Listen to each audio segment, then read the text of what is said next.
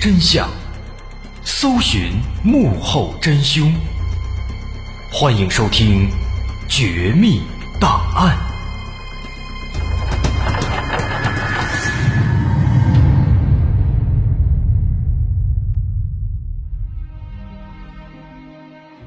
还原事实，探索真相。欢迎来到我们今天的《绝密档案》，我是大碗。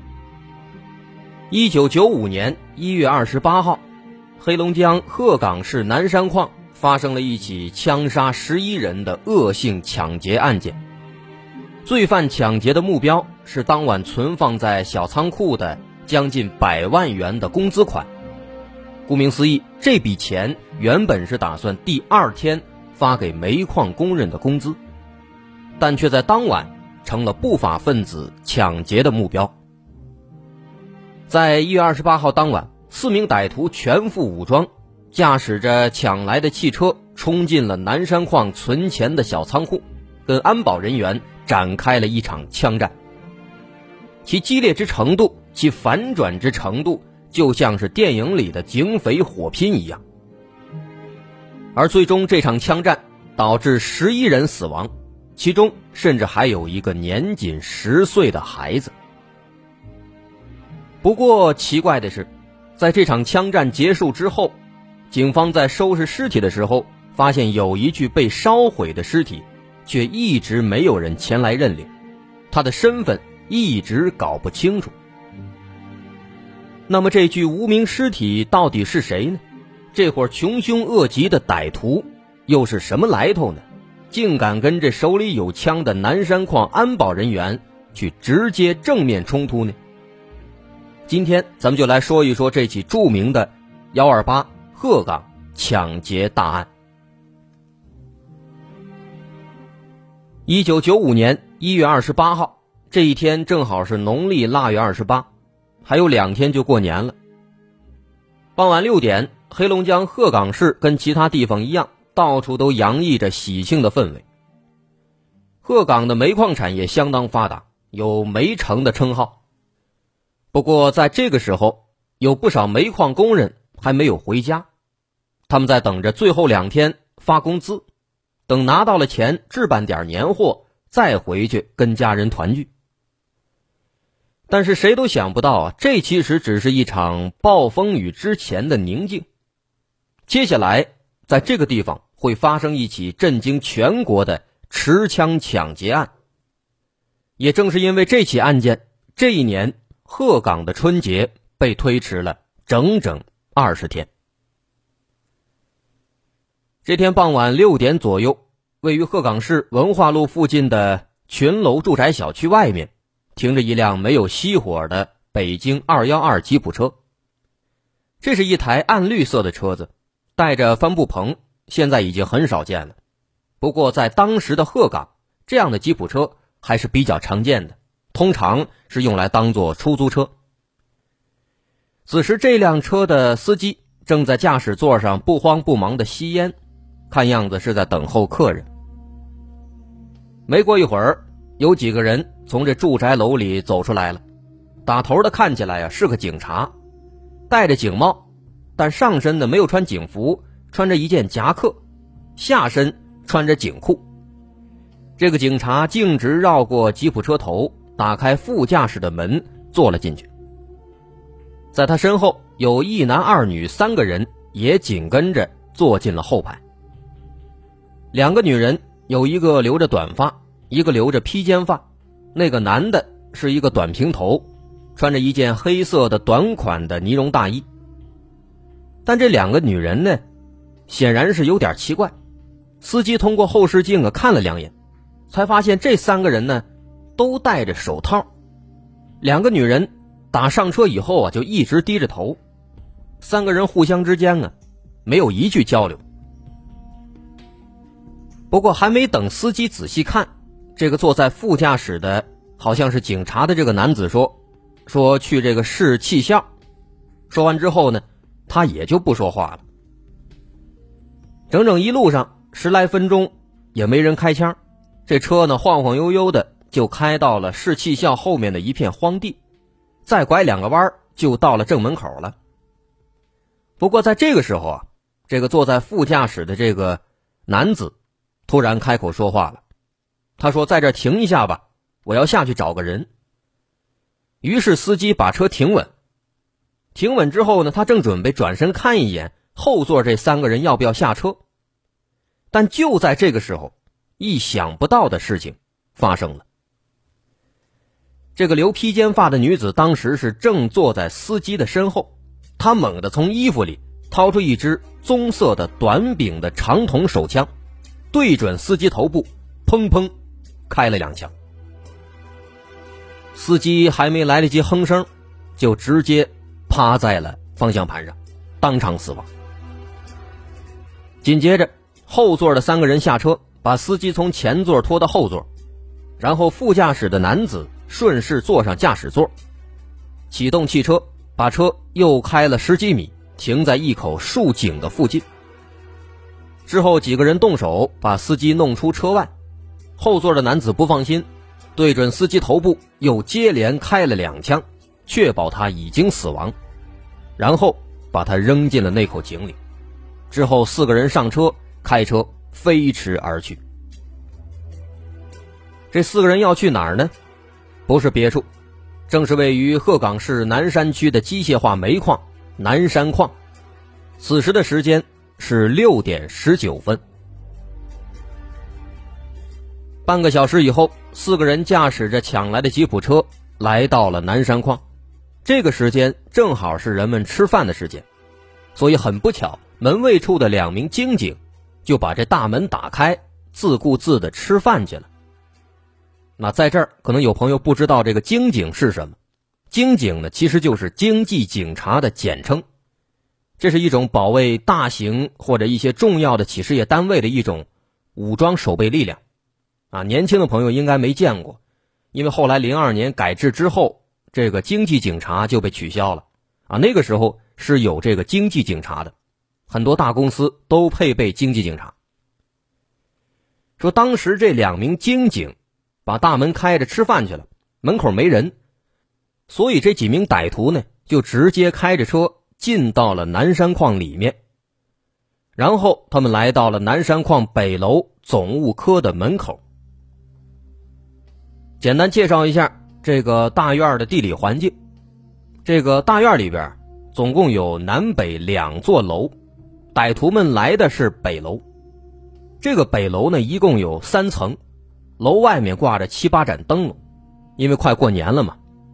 然后呢，往上看能看到有这么七八扇窗户是亮着灯的。这个楼里边，楼的西侧是保卫科，楼的东侧呢是经警科。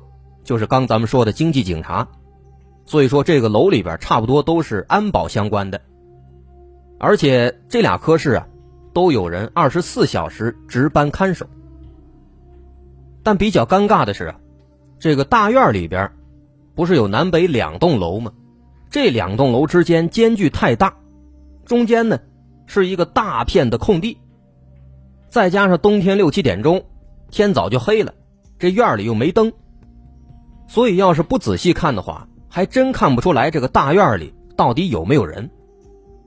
于是，当时这四个歹徒就趁着月黑风高，摸着黑进了北楼里面。这刚一进楼，四个人立刻就掏出了怀里的武器。戴警帽的男子拿着一把短枪，另外三个人各自拿出一把长枪。他们两人一组，总共分成两组，不动声色的。分别朝保卫科和经警科摸了过去。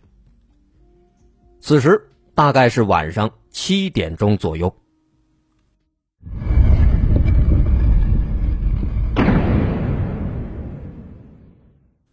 咱们先来说经警科这边，当晚值班的经警刘东升是这起事件的幸存者之一。根据他的回忆，说当时他正跟三个同事，分别是杜文军。毛成才和经警队长赵成远四个人坐在办公室里看电视，看着看着，门突然被拽开了，一个留着披肩发的年轻女子站在门口，她手里端着一支长枪，二话没说，砰的一声就扣动了扳机。最靠近门口的杜文军第一个被击倒。接着，对方迅速开了第二枪，又把队长赵成远打倒在地。与此同时，坐在后面的刘东升和毛成才见势不妙，一头扎在了办公桌下面。但这办公桌下面才多大地方，根本就藏不住两个人。刘东升的左臂呢，就只能背在后面。没想到这个披肩发女子，她根本不罢休，对着桌子砰砰两枪，毛成才当场身亡。而刘东升因为藏得更靠里，所幸没有被打中。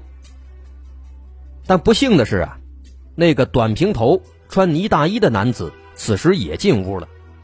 他先是对着地上还没有死绝的两名警警连开两枪，又对着桌子砰砰砰补了好几枪。这几枪导致刘东升手臂中弹，血流不止，也随之被打倒在地。不过幸运的是，刘东升其实并没有被打死，但两名歹徒不知道。他以为刘东升死了，于是他们弯下腰来，把地上的弹壳一一捡起，揣进口袋，然后离开了。就这样，前后只有十几秒的功夫，就已经有四个人倒在了血泊之中，造成了三死一伤。而与此同时，第二组歹徒，也就是另外两个人，他们也摸到了。大楼一楼西头的保卫科的门外，这个保卫科的房间结构啊比较特殊。一打开门进去，这是一间会议室，会议室里面有扇门，通向的是保卫科的值班室。进到值班室之后呢，还有一扇门通向一间小仓库。为什么保卫科它设计的这么复杂呢？因为里边这个小仓库啊是一个十分重要的地方。这里面装的是一麻袋一麻袋的现金，总共是五个大麻袋，垒起来一米多高，里边装了有将近一百万的人民币。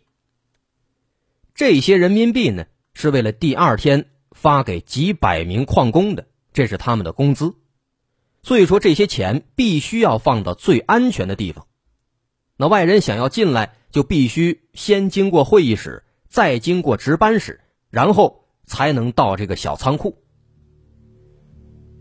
说当时这个走廊东头经警值班室那边枪响之后，这边这个短发的女子也端着枪率先就冲进了保卫科的值班室，接着砰砰两枪，屋里两名保安当场死亡。这个女人打完第一波，然后那名戴警帽的好像是警察的男歹徒走进来，对着两具尸体。又补了几枪，防止他们没死绝。